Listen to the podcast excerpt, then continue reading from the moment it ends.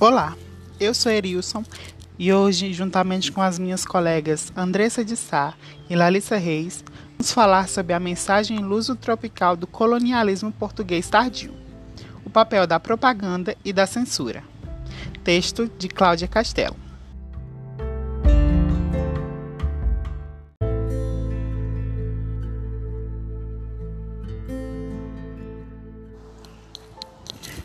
O Estado Novo Português, nas décadas de 1930 e 1940,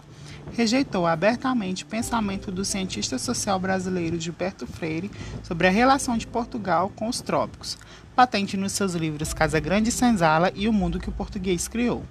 As ideias do escritor brasileiro, só após o fim da Segunda Guerra Mundial, puderam ser acolhidas mais favoravelmente no seio do regime salazarista. Cunhado durante o périplo de Gilberto Freire por terras portuguesas, o luso-tropicalismo foi uma narrativa muito conveniente para o Estado Novo, face ao desencadeamento do processo descolonizador na Ásia e, sobretudo, na África, para justificar com argumentos supostamente científicos a integridade do império. A partir de meados dos anos 50, perante as pressões externas favoráveis à autodeterminação dos territórios não autônomos, verificou-se um esforço sistemático para colocar o luso-tropicalismo ao serviço da política externa portuguesa. O processo de apropriação discursiva de uma versão instrumentalizada do luso-tropicalismo, sobretudo ao serviço da política externa, da propaganda e da mobilização interna, é levado ainda mais longe no período do colonialismo tardio. Paradoxalmente, é depois do início das lutas de liberação nacional nas colônias africanas que o Estado colonial português se esforça por inculcar o antirracismo nos portugueses e conformar o comportamento dos funcionários administrativos e dos colonos ao ideal luso-tropicalista.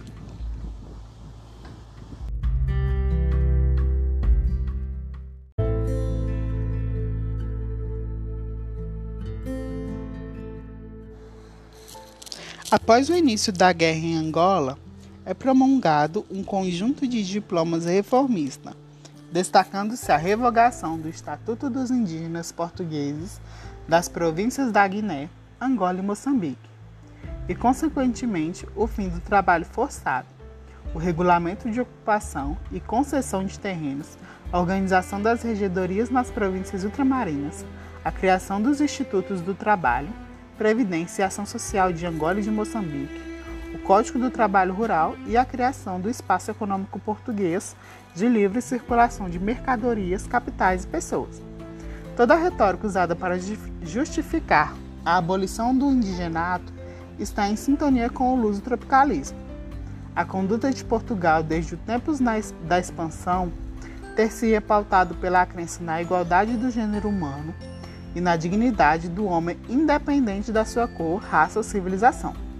bem como pelo respeito pelas culturas alheias.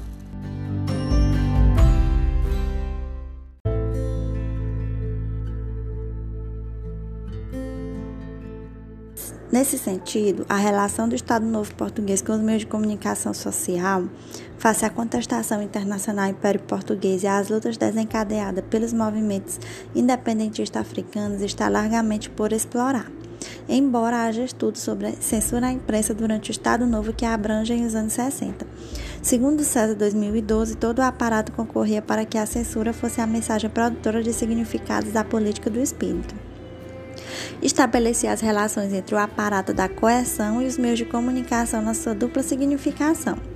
quer de exclusão, quer de inscrição de temas e factos, ou seja, a censura não se limitava a cortar, sonegar de, ou destruir informação, mas também ela moldava a informação ao emitir sugestões de edição. Para uso interno da Direção de Serviços de Censura à Imprensa, o GNP elaborou um projeto de normas de caráter permanente, em julho de 1960. Assim, deviam evitar-se expressões que revelassem claro ou implicitamente separação entre a metrópole e as províncias ultramarinas Outro aspecto fundamental que devia ser tido em conta era a importância da miscigenação da colonização portuguesa e da formação do homem português.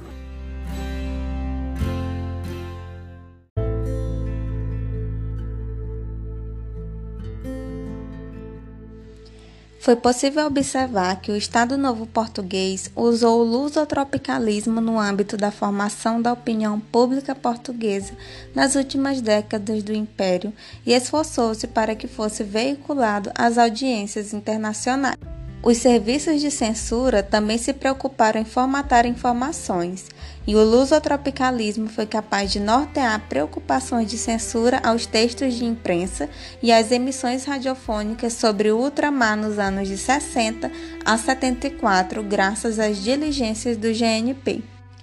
O GNP configurou uma censura prévia de ensaios sobre as colônias no controle e vigilância aos investigadores e jornalistas estrangeiros em trabalho ao ultramar, e numa estratégia de contra-informação científica sobre a África portuguesa a nível global.